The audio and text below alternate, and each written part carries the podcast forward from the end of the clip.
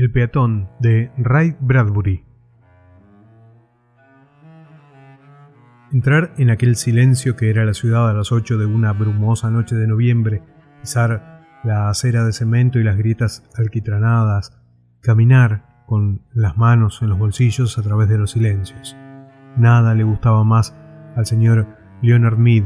Se detenía en una boca calle y miraba a lo largo de las avenidas iluminadas por la luna en las cuatro direcciones, decidiendo qué camino tomar. Pero realmente no importaba pues estaba solo en aquel mundo del año 2052, o era como si estuviese solo. Y una vez que se decidía, caminaba otra vez, lanzando ante él formas de aire frío como humo de cigarro. A veces caminaba durante horas y kilómetros y volvía a su casa a medianoche, y pasaba ante casas de ventanas oscuras y parecía como si pasase por un cementerio. Solo unos débiles resplandores de luz de luciérnaga brillaban a veces tras las ventanas.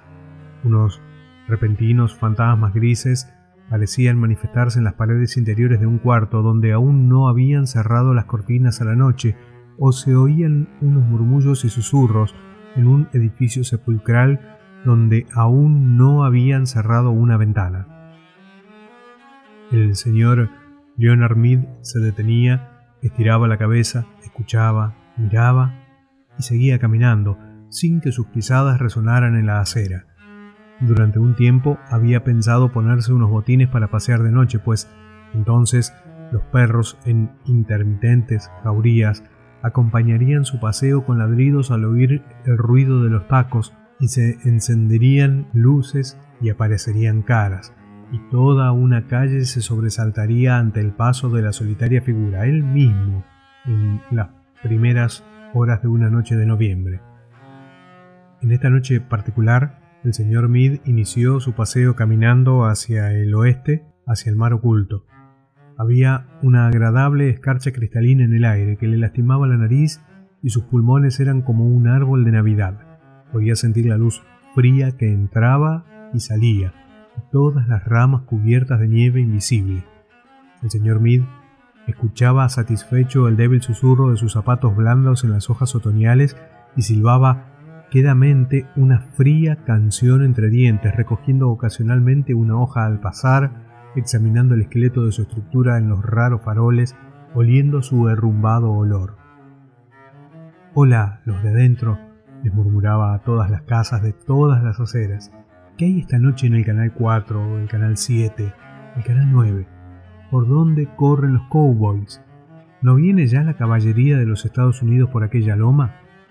La calle era silenciosa y larga y desierta, y solo su sombra se movía como la sombra de un halcón en el campo.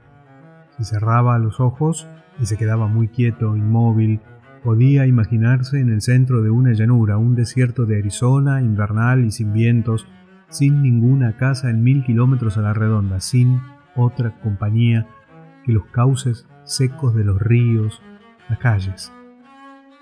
¿Qué pasa ahora? les preguntó a las casas mirando su reloj de pulsera. Las ocho y media, hora de una docena de variados crímenes, un programa de adivinanzas, una revista política, un comediante que se cae del escenario. Era un murmullo de risas el que venía desde aquella casa a la luz de la luna. El señor Mead titubeó y siguió su camino. No se oía nada más. Trastabilló en una saliente de la acera. El cemento desaparecía ya bajo las hierbas y las flores. Luego de diez años de caminatas de noche y de día en miles de kilómetros, nunca había encontrado a otra persona que se paseara como él. Llegó a una parte cubierta de tréboles donde dos carreteras cruzaban una ciudad. Durante el día se sucedían allí tronadoras oleadas de autos con un gran susurro de insectos. Coches, carabajos, corrían hacia lejanas metas tratando de pasarse unos a otros, exhalando un incienso débil, pero ahora estas carreteras eran como arroyos en una seca estación, solo piedras y luz de luna.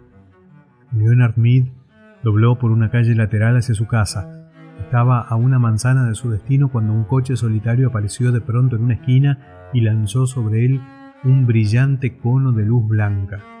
Leonard Mead se quedó paralizado, casi como una polilla nocturna atontado por la luz. Una voz metálica llamó: Quieto, quédese ahí, no se mueva. Mead se detuvo. Arriba las manos. Pero, dijo Mead, arriba las manos o dispararemos. La policía, por supuesto, pero qué cosa rara e increíble. En una ciudad de 3 millones de habitantes solo había un coche de policía. ¿No era así? Un año antes, en 2052, el año de la elección, las fuerzas policiales habían sido reducidas de tres coches a uno. El crimen disminuía cada vez más. No había necesidad de policía, salvo este coche solitario que iba y venía por las calles desiertas. ¿Su nombre? dijo el coche de policía con un susurro metálico. Mid, con la luz del reflector en sus ojos, no podía ver a los hombres. Leonard Mid, dijo. Más alto. Leonard Mid. Ocupación o profesión. Imagino que ustedes me llamarían un escritor. Sin profesión, dijo el coche de policía como si se hablara a sí mismo. La luz inmovilizaba al señor Mead como una pieza de museo atravesada por una aguja. Sí, puede ser así, dijo. No escribía desde hacía años. Ya no se vendían libros ni revistas. Todo ocurría ahora en casa como tumbas, pensó, continuando sus fantasías. Las tumbas, mal iluminadas por la luz de la televisión, donde la gente estaba como muerta, con una luz multicolor que les rozaba la cara pero que nunca los tocaba realmente. Sin profesión, dijo la voz del fonógrafo siseando. ¿Qué estaba haciendo afuera? Caminando, dijo Leonard Mead. Caminando. Solo caminando, dijo Mead, simplemente, pero sintiendo un frío en la cara. Caminando. Solo caminando. Sí, señor. ¿Caminando hacia dónde? ¿Para qué? Caminando para tomar aire, caminando para ver. Su dirección. Calle Saint James 11 Sur. ¿Hay aire en su casa? ¿Tiene usted acondicionador de aire, señor Mead? Sí. ¿Y tiene usted televisor? No. No oyó un suave crujido que era en sí mismo una acusación. ¿Es usted casado, señor Mead? No, no es casado, dijo la voz de la policía detrás del rayo brillante. La luna estaba alta y brillaba entre las estrellas y las casas eran grises y silenciosas. Nadie me quiere, dijo Leonard Mead con una sonrisa. No hable si no le preguntan. Leonard Mead esperó en la noche fría. ¿Solo caminando, señor Mead? Sí, pero no ha dicho para qué. Lo he dicho, para tomar aire y ver y caminar, simplemente. ¿Ha hecho esto a menudo? Todas las noches durante años. El coche de policía estaba en el centro de la calle con su garganta de radio que zumbaba débilmente. Bueno, señor Mead, dijo el coche. ¿Eso es todo? preguntó Mead cortésmente. Sí, dijo la voz. Acérquese.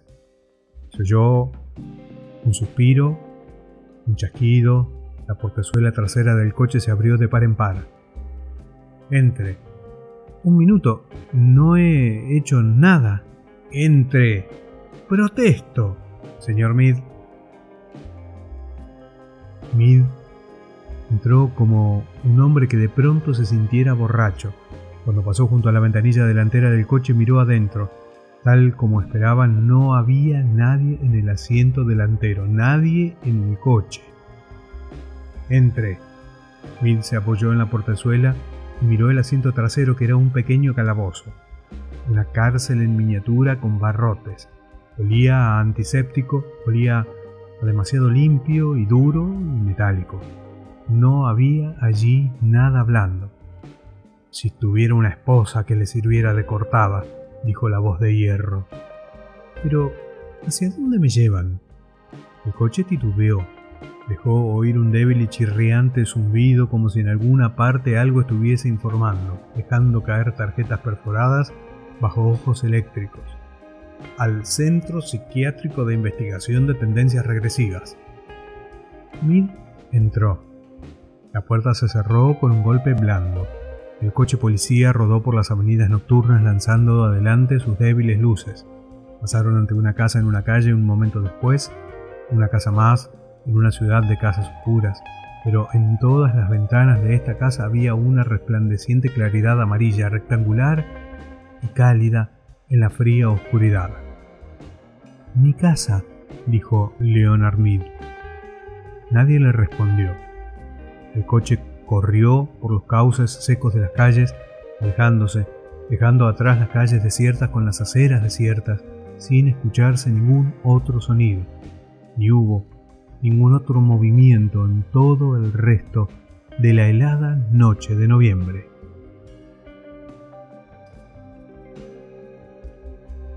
Publicado en el libro Las doradas manzanas del sol de Ray Bradbury, El peatón.